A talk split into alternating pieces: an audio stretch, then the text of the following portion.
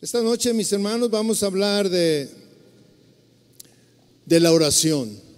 Hay temas en la escritura que tenemos que recordarlos si es posible cada vez que nos reunimos, aunque sea de manera breve, porque son vitales para nosotros y uno de ellos es la oración.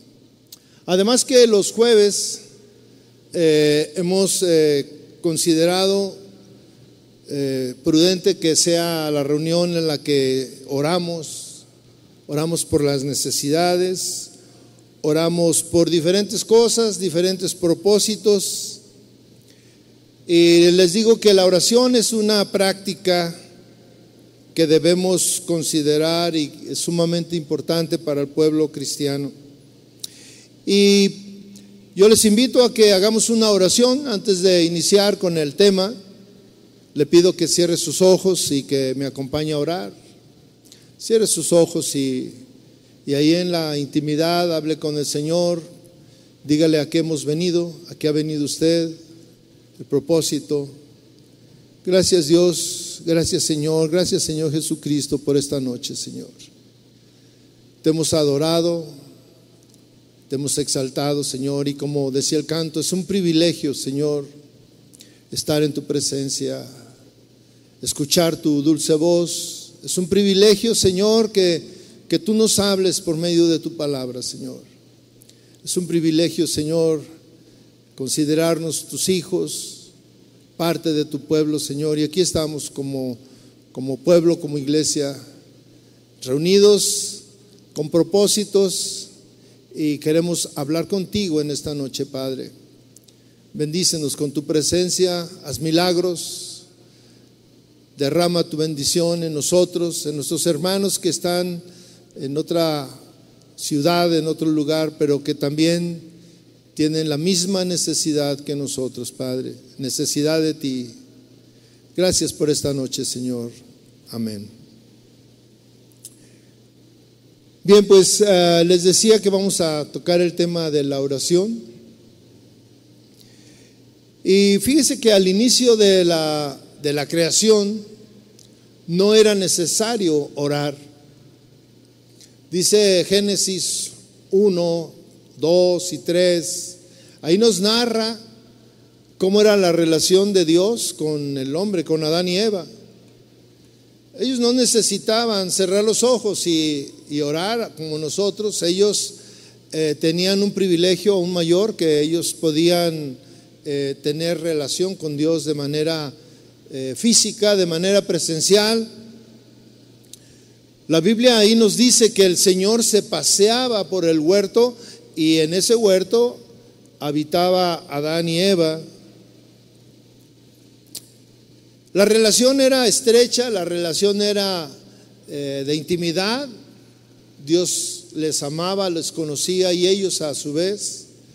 Yo no sé, la Biblia no dice cuántos años vivieron así, pero fueron muchos años de, de tener esa relación.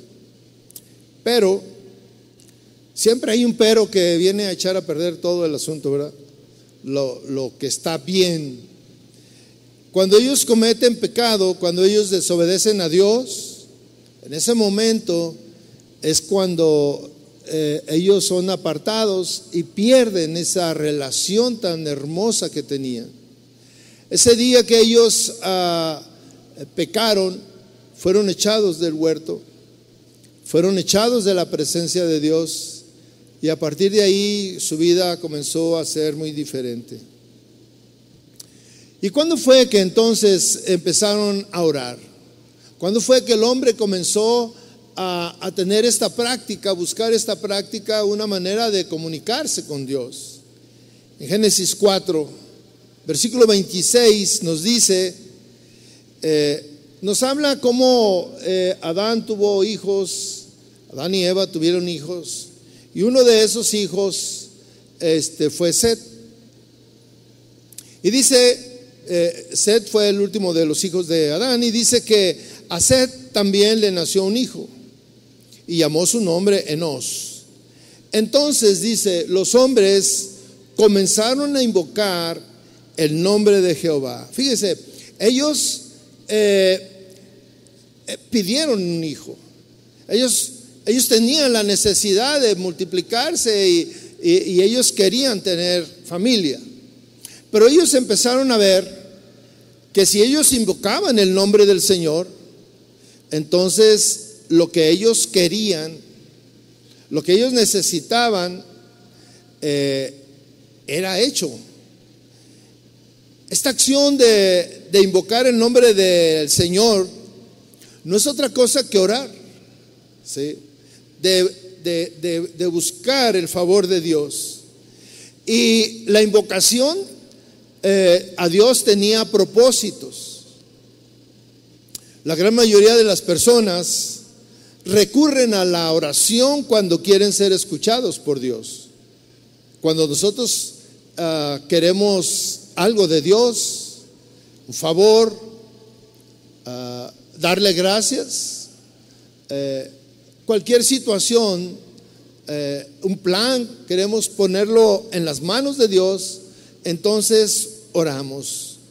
Y nosotros recurrimos a Dios eh, buscando que Dios escuche nuestra, nuestra voz, nuestras peticiones.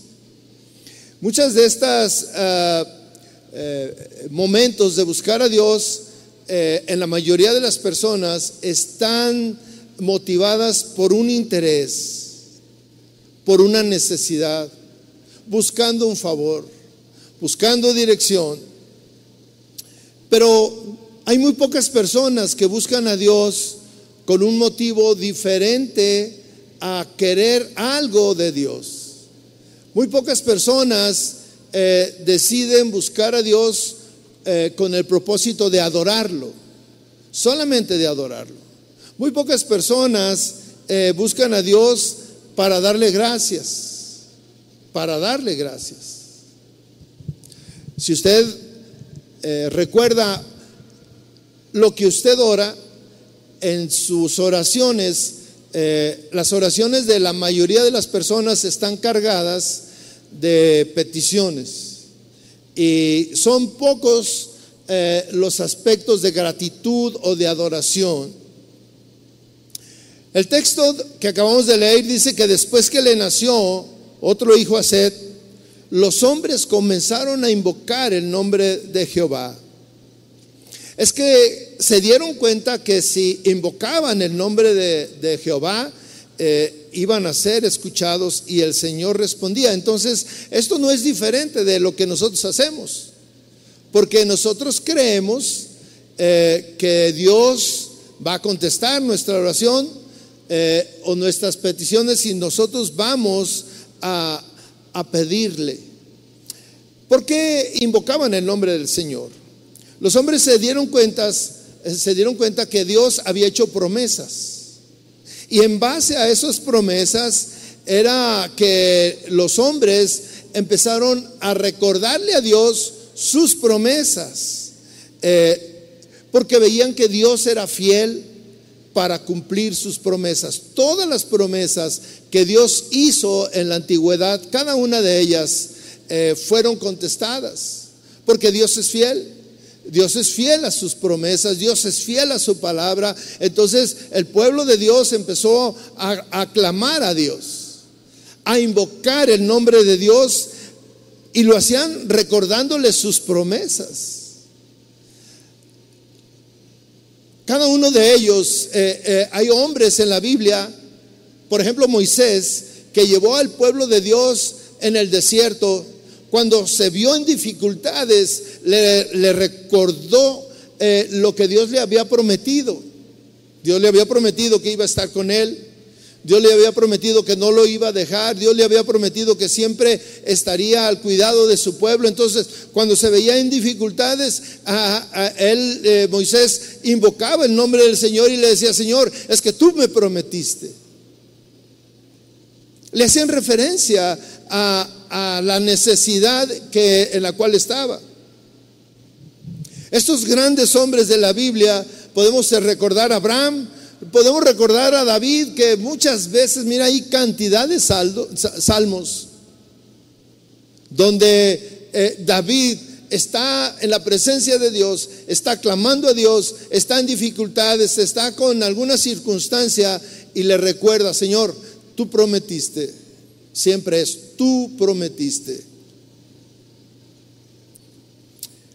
En segunda de Samuel, capítulo 22, podemos leer una de esas ocasiones en que eh, eh, David está invocando el nombre del Señor. En segunda de Samuel 22, 4 dice, eh, fíjese la confianza con la cual David se hinca o, busca un lugar para estar ahí en lo secreto y hacer oración y invoca el nombre del Señor. Dice, invocaré a Jehová, quien es digno de ser alabado, y seré salvo de mis enemigos.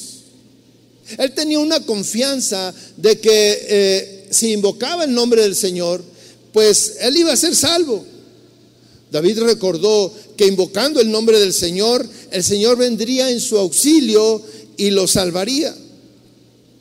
Cuando el Señor Jesucristo estuvo en la tierra en forma de hombre, Él también prometió, fíjese, estábamos hablando hace unos momentos del Antiguo Testamento, las promesas de Jehová.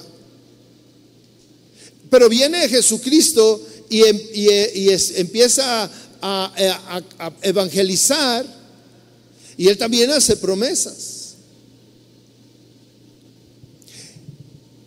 Jesucristo prometió responder, prometió eh, estar, eh, escuchar las peticiones de cada quien y responder cada una de esas peticiones. Una ocasión estaba enseñándoles a sus discípulos y les dice, todo lo que pidas en mi nombre, yo lo haré. Es una promesa con una garantía de que Jesucristo lo iba a cumplir. Todo lo que pidas en mi nombre, dice, yo lo haré. Y Jesús no iba a, empeñar su palabra si no tuviera la garantía, si no supiera que Él puede responder todas las peticiones que, que le hicieran. De manera que el pueblo aprendió que la base de toda oración está fundamentada en las promesas de Dios. Las promesas que en el Antiguo Testamento Jehová le hizo a los hombres que dirigían al, al pueblo, los reyes, los profetas. Pero en el Nuevo Testamento Jesucristo hace una promesa a todos ya no solamente es al pueblo de Dios, sino ahora es a todos. Pero estas promesas eh, que Jesucristo hizo cuando invocamos su nombre, cuando la, eh, invocación es, similar a, a oración. Cuando nosotros oramos, estamos invocando el nombre del Señor y bueno, eh, yo le digo, eh, la gran mayoría de nuestras peticiones, de nuestra oración está cargada de peticiones. Porque sabemos en el, eh, nos han dicho que todo lo que pidamos, que si vamos con Dios, Él nos va a escuchar, Él nos va a responder.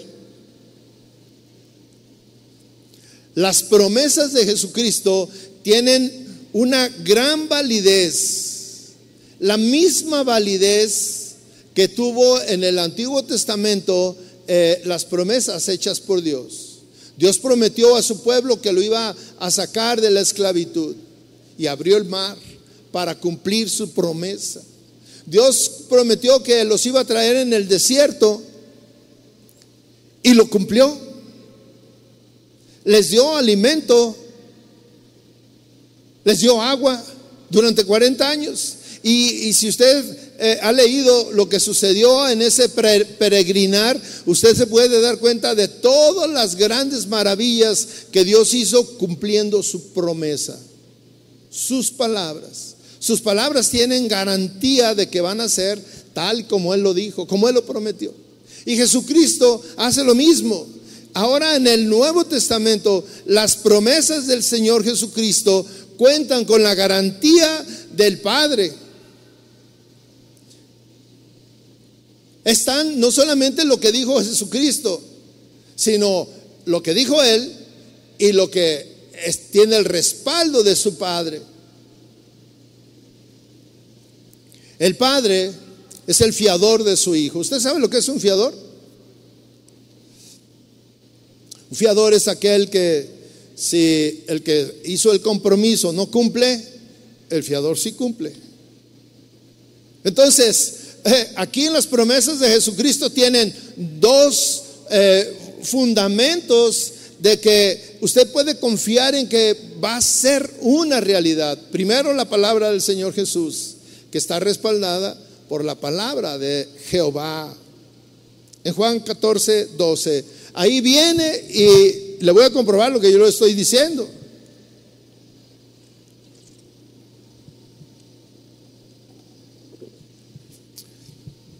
Dice versículo 12, 14, 12, dice, de cierto, de cierto os digo, el que en mí cree, las obras que yo hago, él las hará también, y aún mayores hará, porque yo voy al Padre y todo lo que pidieres al Padre en mi nombre, lo haré para que el Padre sea glorificado en el Hijo.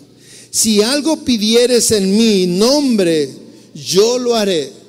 Mire, eh, aquí hay unas palabras que son una garantía de lo que eh, va a suceder. Cuando dice de cierto, de cierto os digo, en ese tiempo ese énfasis doble de decir de cierto, de cierto, es para que usted este, eh, se dé cuenta que lo que va a, escuchar tiene una gran validez.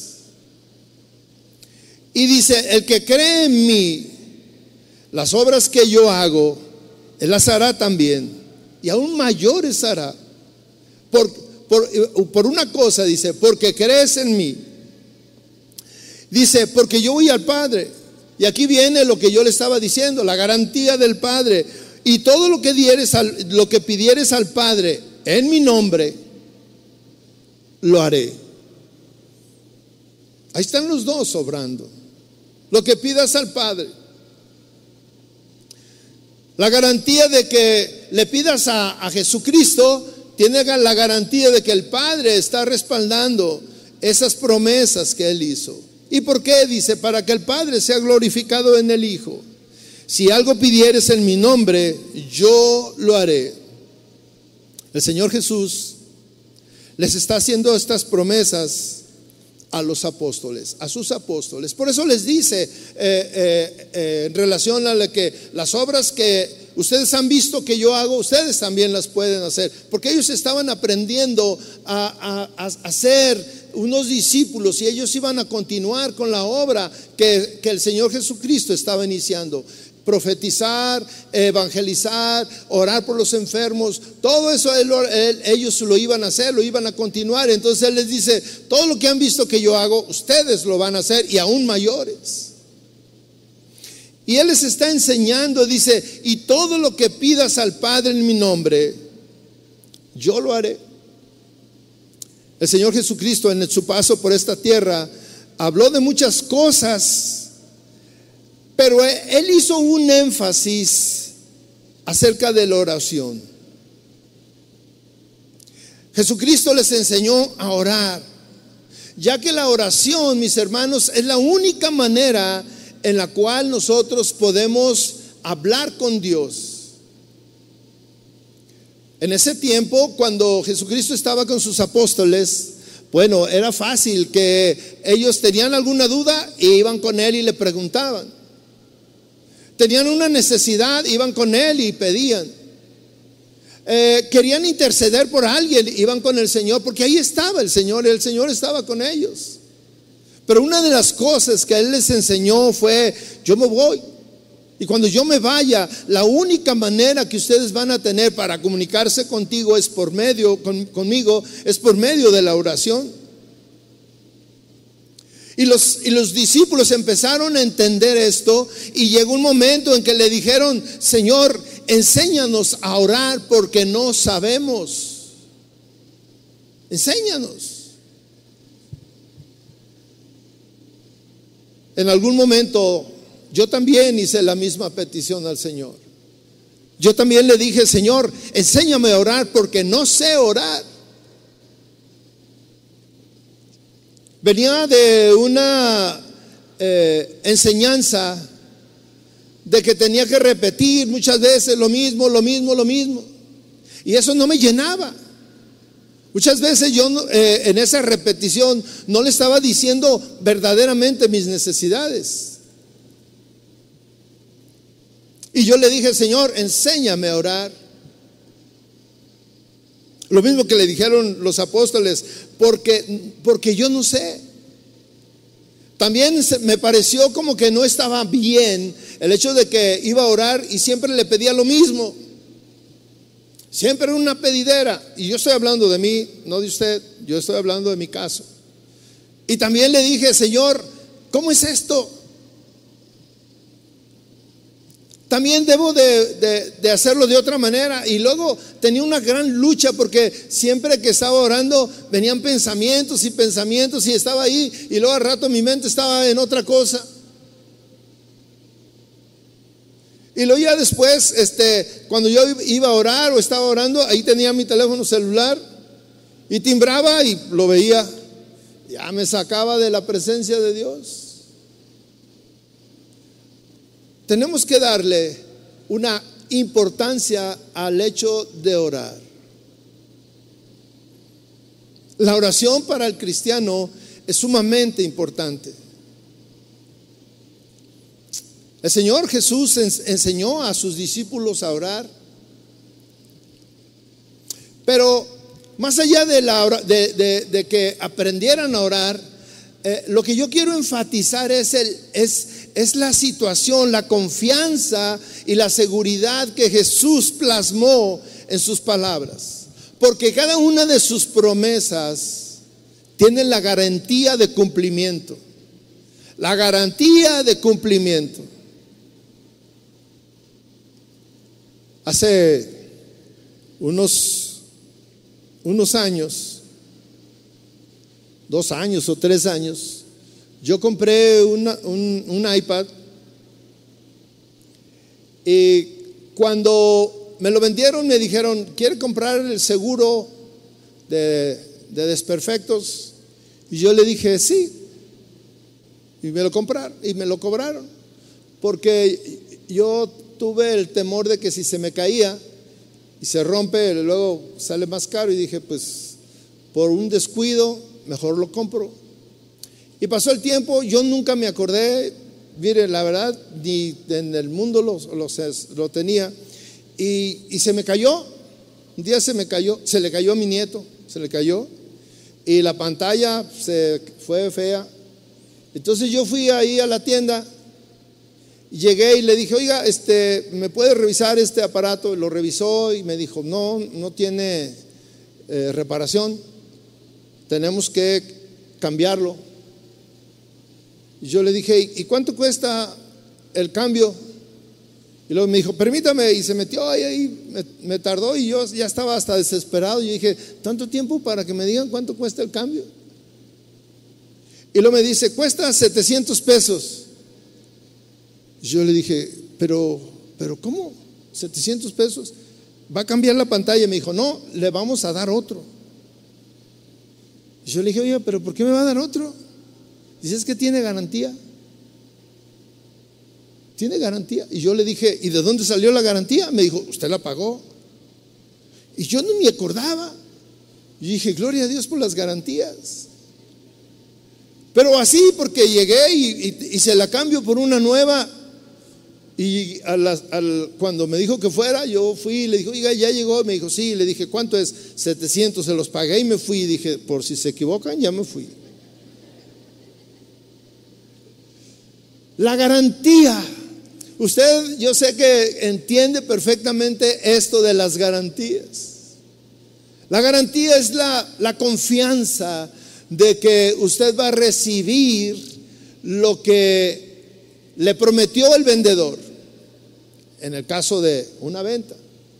Pero en el, en el mundo espiritual, nosotros eh, tenemos la garantía, la confianza, el aval de Dios de que las promesas del Señor Jesús se van a cumplir, porque, eh, mire, si hay algo que no falla y que pudiéramos decir cualquier marca de auto o de, o de cualquier marca de, de refrigerador o de lo que sea, puede fallar, pero el único que no va a fallar nunca es el Señor Jesús.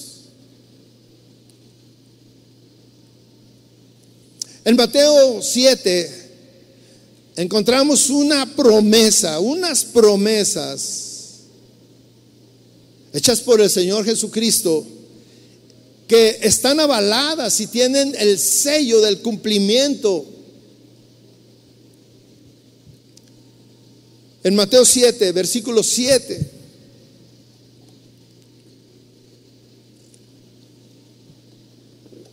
Ahí dice así, pedid y se os dará, buscad y hallaréis, llamad y se os abrirá, porque todo aquel que pide recibe, y el que busca halla, y al que llama se le abrirá. ¿Qué hombre hay de vosotros que si su hijo le pide pan, le dará una piedra? O si le pide un pescado, le dará una serpiente. Pues si vosotros siendo malos sabéis dar buenas dádivas a vuestros hijos, ¿cuánto más vuestro Padre que está en los cielos dará buenas cosas a los que le pidan? Esta, esta fracción, esta, eh, esta enseñanza del Señor Jesús, está, Él cuando está hablando de esto, Él se está comprometiendo de una manera eh, que para nosotros pudiéramos pensar, ah, ¿de veras? Pero no nos debe de quedar duda porque es Dios, es Jesús, es el mismo Dios el que está prometiendo esto. Tres invitaciones nos hace el Señor Jesús. Aquí encontramos tres invitaciones que hace el Señor Jesús. Dice así, pedid. Y luego dice, buscad. Y luego dice, llamad. Tres invitaciones. Esta es una invitación del Señor. Nos invita a ir a pedir. Nos invita a ir a buscar, a buscarlo.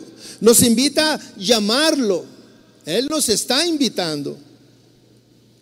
Y estas invitaciones están seguidas de la respuesta. Hay una respuesta que está ahí. Es una acción es un imperativo.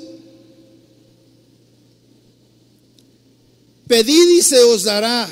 Ahí está la respuesta inmediata. Buscad y hallaréis. Llamad y se os abrirá.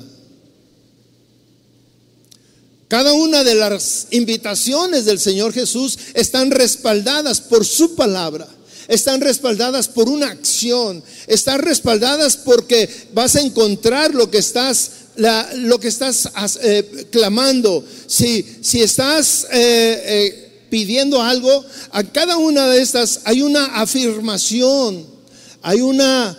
hay un verbo, hay, una, hay un imperativo. Si tú lees, dice, el que, el, que, el que pide se os abrirá, el que pide se os dará.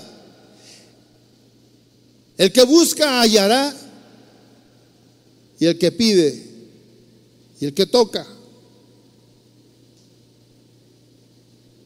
se le abrirá. Cada una de estas invitaciones que el Señor nos hace tiene un cumplimiento, tiene una acción.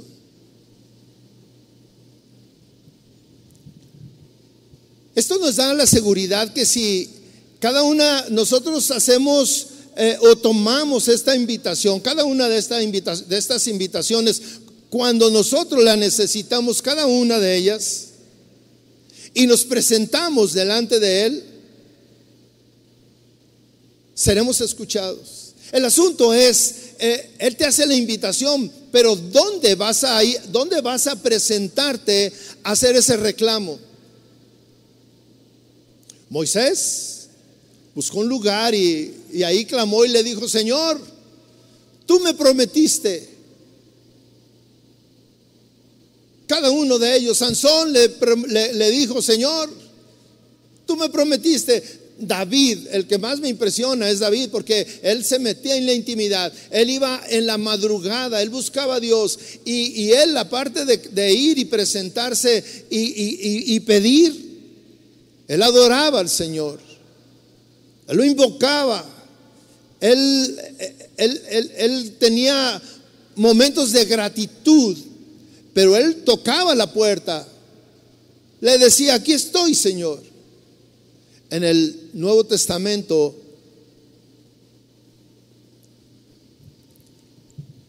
en el Antiguo Testamento, los hombres no podían ir directamente con el Señor.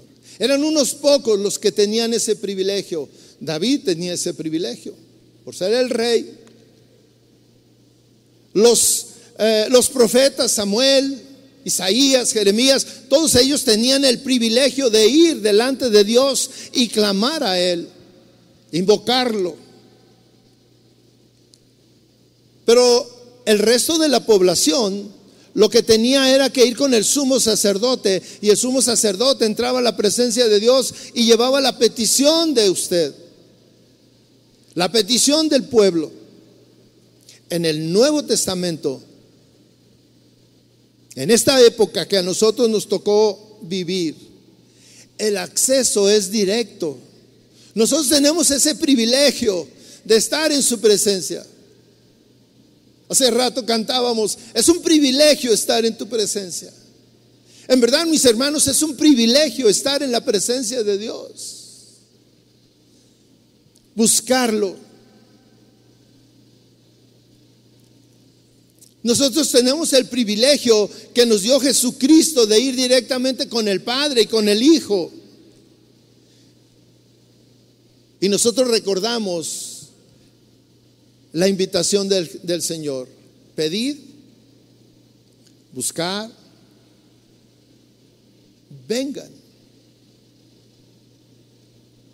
Filipenses 4, 6. Dice así, por nada estéis afanosos.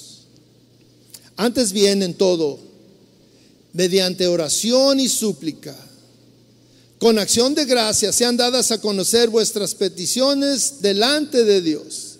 Fíjese, aquí nos está marcando el apóstol Pablo el modelo cuando nosotros tenemos que hacer oración, buscar a Dios. Ciertamente que nosotros cuando buscamos a Dios es porque estamos afanosos, porque tenemos alguna necesidad. Lo que nos mueve muchas veces a buscar la presencia de Dios es la necesidad, son nuestras necesidades.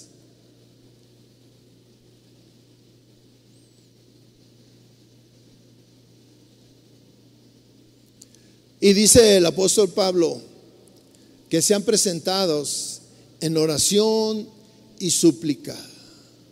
Oración y súplica. Si usted se fija la, importancia de la oración. La oración, mis hermanos, nos pone en la presencia de Dios. La oración te pone delante del Dios Todopoderoso, de ese Dios que nos ama y de ese amor, eh, de ese Dios que de manera personal quiere tener una relación contigo. No es que se presenten las peticiones de todos y se le presenten al Señor. No, Dios quiere tener una relación íntima contigo, de manera personal. Cuando tú tienes un lugar donde, donde vas a su presencia, cuando ya estás ahí en ese lugar de intimidad, ese lugar especial, es cuando tú abres tu corazón y pones en práctica esto. Y le dices, Señor, y, aquí estoy y te estoy pidiendo. Tú me dijiste que podía venir y pedir. Tú me dijiste que si, que, si yo estaba en tu presencia, tú me ibas a escuchar.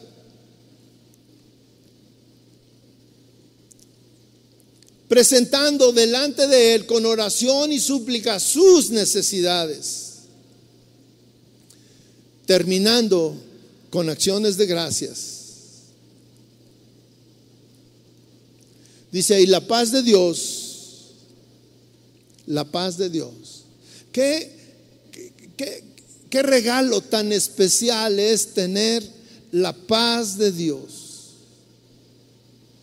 Una paz que sobrepasa todo entendimiento y que el mundo no puede, no puede competir con este tipo de paz. Tal vez cuando terminamos de orar, nuestros problemas ahí siguen, pero el afán ya se fue, la preocupación ya se fue. Yo aprendí hace algún tiempo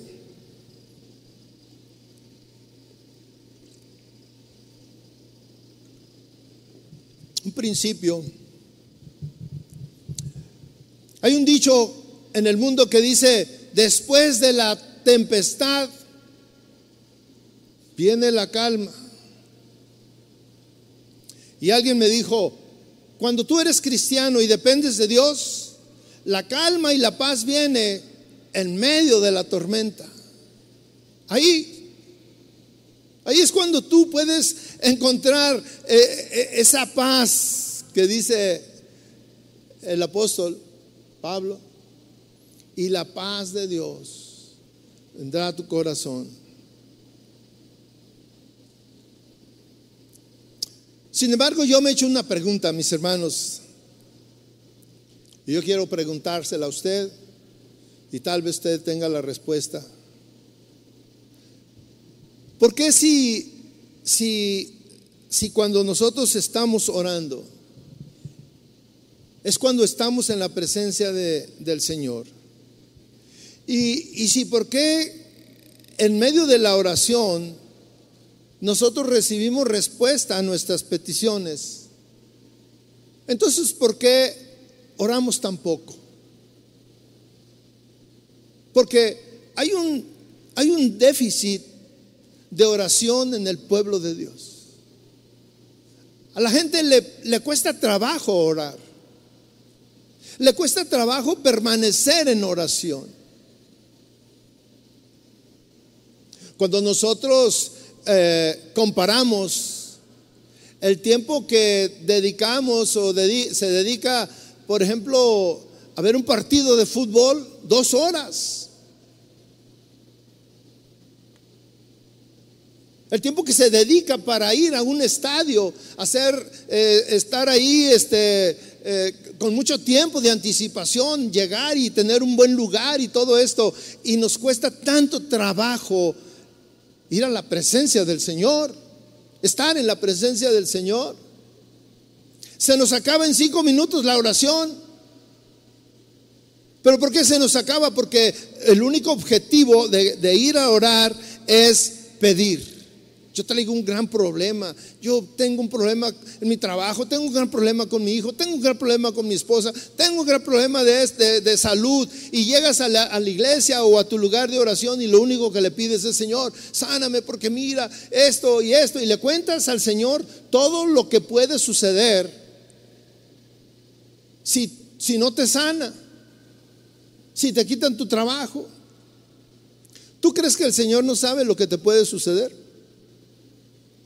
Claro que lo sabe.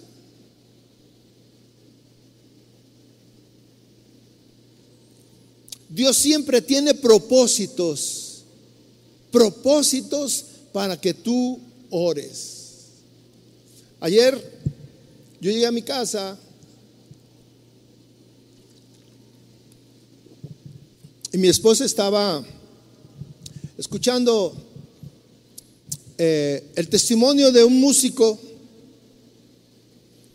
un músico muy famoso en lo secular, que anduvo por Estados Unidos eh, tocando con músicos muy famosos. Y, dice que en una ocasión este, vinieron a México la banda, porque así dice, vinieron a México la banda. Él se había ido de su casa a una casa de cristianos y él se fue y trató mal a su mamá y se burló de ella y le dijo, yo voy a hacer mi vida, no necesito de ti, ni de tu Dios, ni nada de eso. Y se fue. Él iba tras el reconocimiento musical y lo logró. Y, él estaba ah, contando que los, eh, en el lugar donde ellos estaban, la banda, llegaron unos hombres encapuchados, los, los, este, los secuestraron y se los llevaron. Los tuvieron atados. y dice que cuando les preguntaron, los empezaron a interrogar, dice que uno de ellos con una pistola le apuntó y le dijo, ¿crees en Dios? Y se quedó sorprendido porque le hizo esa pregunta. Dice, imagínese un matón que me hace una pregunta y me dice, ¿crees en Dios? Y apuntándome con la pistola. Dice, y yo recordé y me di cuenta que no creía en Dios. Pero recordé que cuando niño mi mamá y me enseñaron y todos los principios y todo, y, recordé que allí estaban adentro y yo le dije, sí. Y el hombre malo le dijo, qué bueno que me dijiste que sí, porque si me hubieras dicho que no, te iba a matar. Y se, y se dieron cuenta que nos habían confundido y nos dejaron ir. Cuando yo me fui, reflexioné en esto y yo regresé a mi casa, dejé la música y todo, yo dije, algo, algo está aquí diferente, mal, y me fui. Y llegué a mi casa, y cuando llegué a mi casa, mi mamá le dio mucho gusto y le dijo, hijo, qué bueno que regresaste. Y, dice, yo le pedí perdón por lo grosero que había sido, por cómo me fui, todo esto. Y, y ella me dijo, no, no te preocupes, hijo. Dijo, pero qué bueno que vienes porque Dios me prometió que tú regresarías y que le servirías. Dice, tengo 13 años orando por ti cada día. Y no solamente yo. Y empezó a nombrar a, a otros familiares, amigas de ella, que estaban orando todos los días por él.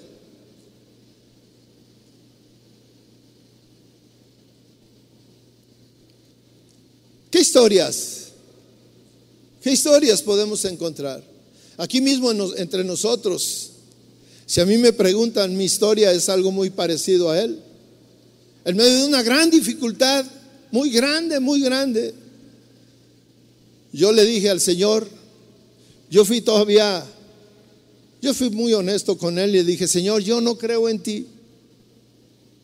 He renegado pero si tú me sacas de este problema, yo voy a creer en ti y te voy a entregar mi vida. Y bueno, el resultado es que aquí estoy. Si escuchó mi oración y no se ofendió que le dije, no creo en ti, sino que al contrario,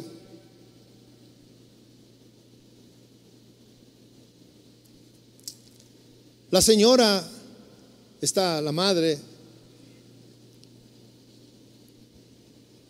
le dijo, platicando con, con su hijo, le dijo, yo le pedí a Dios y le dije que hiciera su voluntad en tu vida.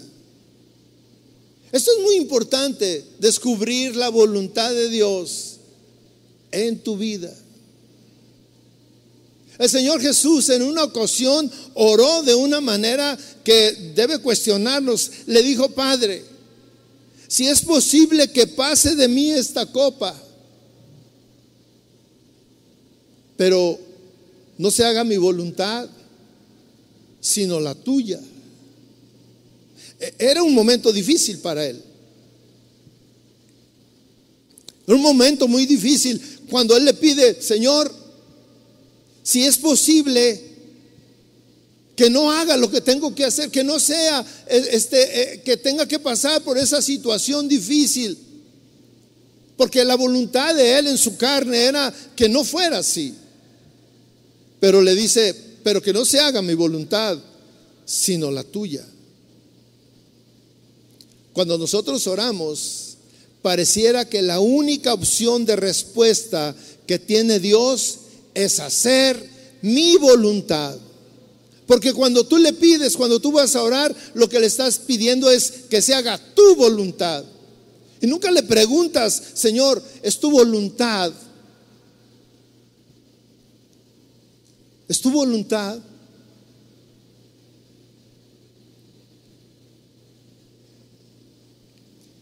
Cuando aprendemos a orar, empezamos a poner en práctica estos principios. Y cuando tú le pides, Señor, me detectaron cáncer, ¿es tu voluntad sanarme o es tu voluntad que ya me vaya ya contigo? ¿Cuál es la voluntad de Dios? Porque lo que va a prevalecer es la voluntad de Dios. En Mateo 6, 9. El modelo de oración que, deja, que, que, nos enseña el Señor Jesús está involucrado a hacer la voluntad de Dios. En Mateo 6, 9 dice, vosotros pues oraréis así. Padre nuestro que estás en los cielos, santificado sea tu nombre, venga tu reino, hágase tu voluntad como en el cielo, así también en la tierra. Y pensamos que la voluntad de Dios es afín a nuestra voluntad. Señor, eh, imagínate que tú tienes la oportunidad de trabajar en, en el lugar más prestigiado, con el sueldo más fabuloso, con las prestaciones más increíbles, y tú vas delante de Dios y le dices, Señor, me acaba de, tengo me acaba de llegar la oportunidad de trabajar en ese lugar. Señor, por favor, que sí entre a trabajar ahí. Horas, porque te dicen, en 15 días vamos a tener una entrevista y ya pasa, te dice, no, pues la entrevista está bien, le vamos a hacer exámenes. Y empiezan a hacer los exámenes y ya tienes un mes con ese, eh, con ese procedimiento y tú todos los días horas, todos los días horas y te levantas temprano, antes te levantabas tarde, pero como hoy tienes interés, el interés de que sí entres a ese trabajo, que sí te lo den, estás orando, orando, orando, orando. Y al final te dicen, no, hubo otro candidato mejor que usted. Y tú te vas desanimado. Dices, Señor, ¿qué pasó contigo? Me fallaste, Señor. ¿Nunca has preguntado si era la voluntad de Dios que entraras a ese lugar?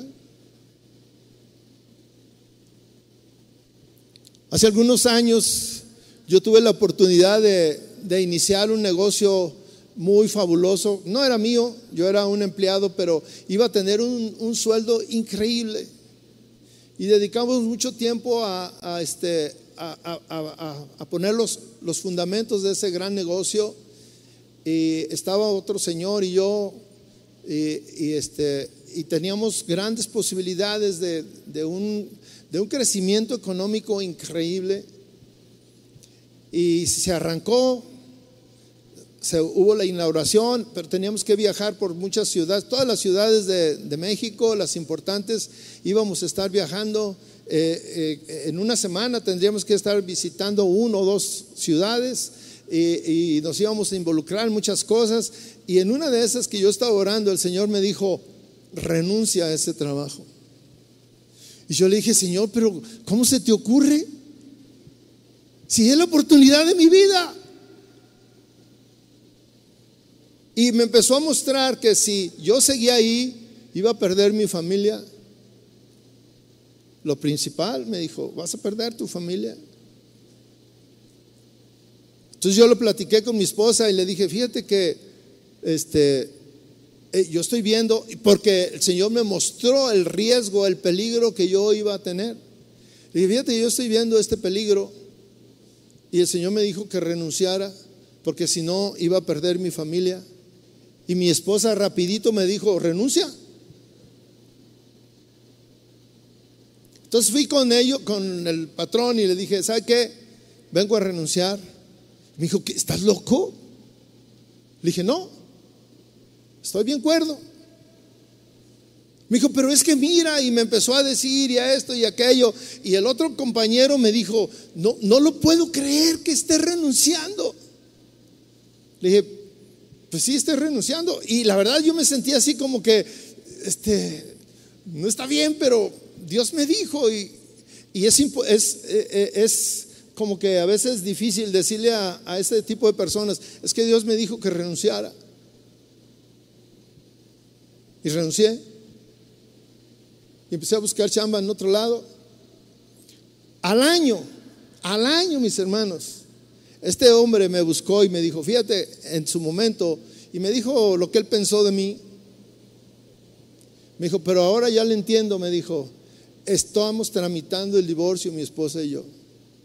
Sí tengo mucho dinero, pero estoy perdiendo mi familia. Y el Señor en, en su momento me mostró que no era su voluntad.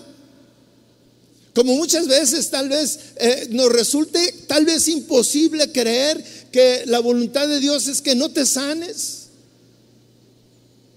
Pero es su voluntad que te vayas al cielo. ¿O no? No es, no es un privilegio morir para ir a la presencia de Dios. No, pero es que es más importante estar con mi niño estar con mi esposo, no he arreglado mis asuntos de, trabajo, no he arreglado mi pensión. Señor, todavía no. Y el Señor te dice, eh, es mi voluntad. ¿Y qué crees que va a prevalecer? ¿Tu voluntad o su voluntad? Hágase tu voluntad. Tú le has preguntado al Señor si por lo que estás orando es conforme a su voluntad. Santiago 4:3 dice, pedís y no recibís, porque pides con malos propósitos para gastarlo en vuestros placeres. Hace un tiempo, y mire lo que le voy a decir, este, realmente eh, es difícil de entender. Hace tiempo eh, nos pidieron que oráramos por un, por un joven cuando empezó mucho esa enfermedad este, ah, de, los, de los homosexuales. ¿Cómo, cómo era? ¿Cuál? El SIDA. Eh, SIDA, ¿verdad? SIDA. Nos pidieron que si oráramos por él porque eh, tenía sida y estaba pues en una situación ya muy difícil. Obviamente que su vida este, había sido pues muy complicada y él no creía en Dios. Él no creía en Dios y vino a la iglesia, lo trajeron para que oráramos por él y que Dios hiciera un milagro y lo sanara. Y alguien preguntó, ¿y será la voluntad de Dios que sea sano para que continúe con su vida que tiene? ¿Cuál es la garantía de que Él va a entregar su vida al Señor? Sí oramos por Él, pero al tiempo se murió.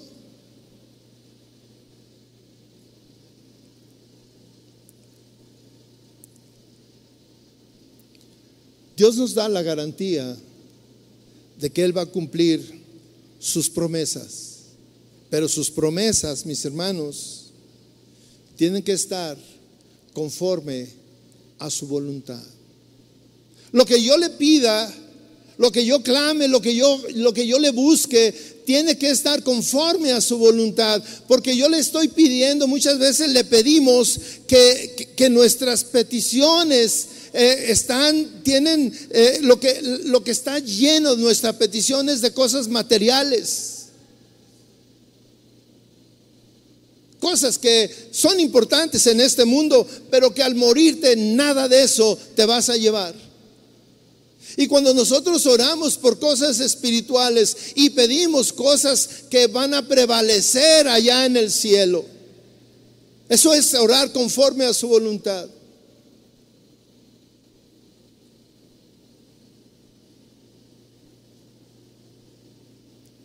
Un ingrediente importante en la oración es la fe. La fe es importante.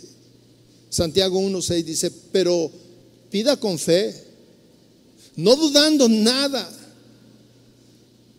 Porque el que dude es semejante a la, hora, a la onda del mar, que es arrastrado por el viento y, y echada de una parte a otra.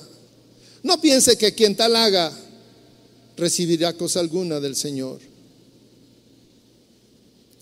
Pedir con fe, pedir que nuestras peticiones estén alineadas a la voluntad del Señor. Algo que es muy importante y le quiero hacer un énfasis, mis hermanos, no piensen que si porque de alguna manera Dios no te ha respondido, no pienses que tal vez Él falló en, su, en, su, en el cumplimiento de su palabra. Muchas veces eh, él, él no te contesta porque tal vez si te contesta lo que tú le estás pidiendo, te vas a perder.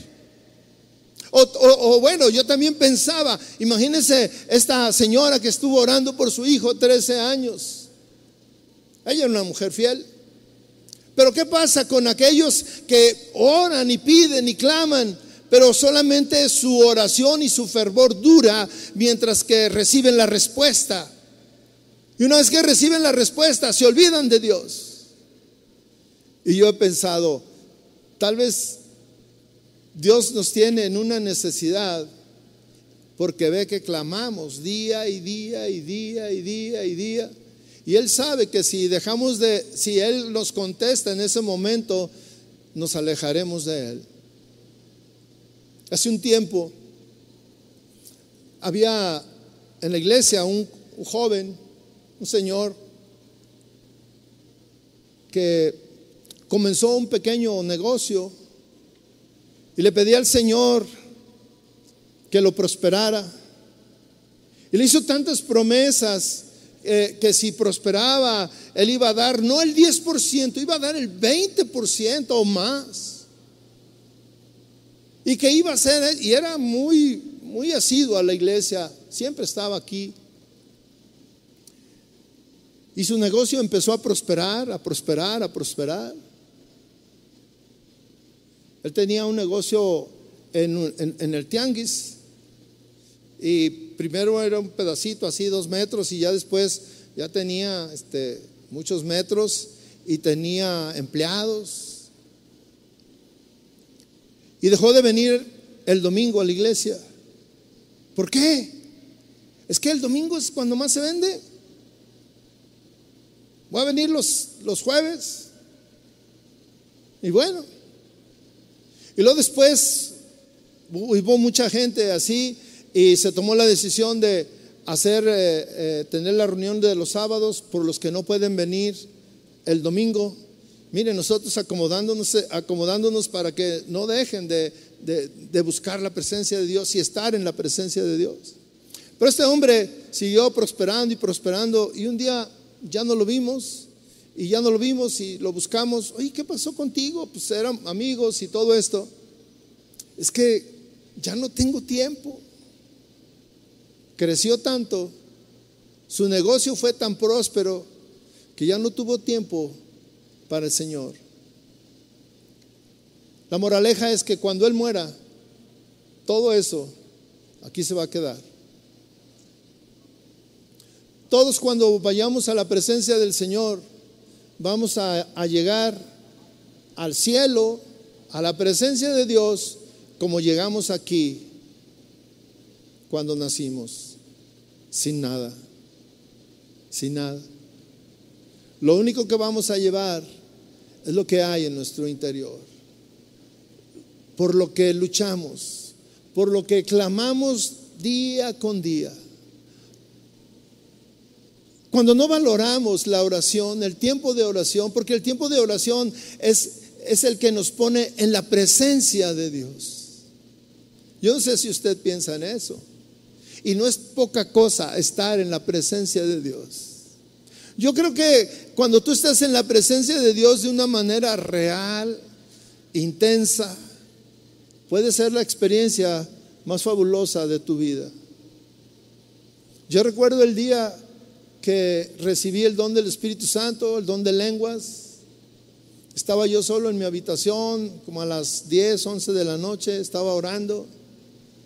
Y estaba clamando a Dios y buscando a Dios y alabándolo. Y cuando menos pensé, empecé a orar en lenguas o lenguas y, empecé a llorar y no me podía este, parar de llorar y estaba yo con esa, este, esa experiencia tan hermosa que eran las 4 o 5 de la mañana y yo no quería dejar de orar porque, porque era tan hermoso estar así. La oración es más que pedir.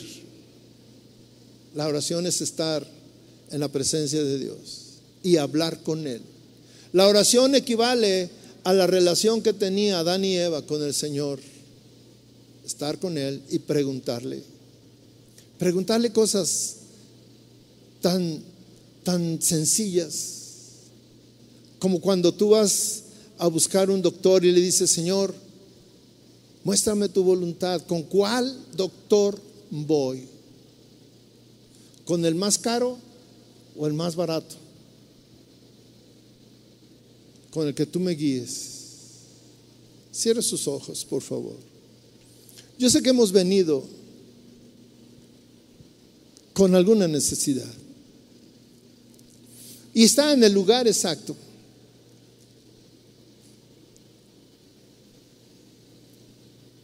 Cuando vamos a la presencia de Dios, los, los hombres del Antiguo Testamento le recordaban sus promesas. Señor, tú me prometiste. Imagínese Josué recordándole al Señor, tú me dijiste que tú ibas a estar conmigo todos los días y tú me ibas a dar la sabiduría para guiar a este pueblo. Y cuando nosotros estamos aquí ahora, le podemos decir, Señor, tu palabra dice que el que toca se le abrirá. También dice que vengan a mí los que están cargados y cansados y los haré descansar. Podemos recordarle todas las promesas que Él nos ha hecho y tenemos la garantía de que Él va a cumplir cada una de sus promesas. Y hoy que estás en esa, en esa necesidad, en esa angustia, Y tal vez tú le dices, eh, tu, intención natural es decir, Señor, mira, esta es mi angustia, esta es mi necesidad, este es mi problema, Señor, quítamelo. Pero, ¿por qué no le agregas si es tu voluntad? Si es tu voluntad. Y Señor, yo quiero clamar día y día. Yo quiero buscar tu rostro independientemente de lo que sea. Yo quiero buscar tu voluntad en mi vida, Señor. En medio de mis problemas quiero encontrar tu voluntad, porque tu voluntad para mí es perfecta. No es que no me quieras responder, tal vez es que quieres que yo te busque día con día. No es que no me quieras dar, tal vez que si me das... Eh, en lugar de ayudarme, me va a echar a perder, me voy a, voy a sufrir más.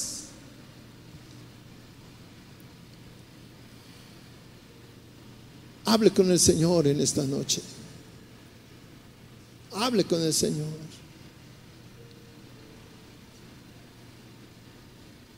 Ponga sus peticiones delante del Señor.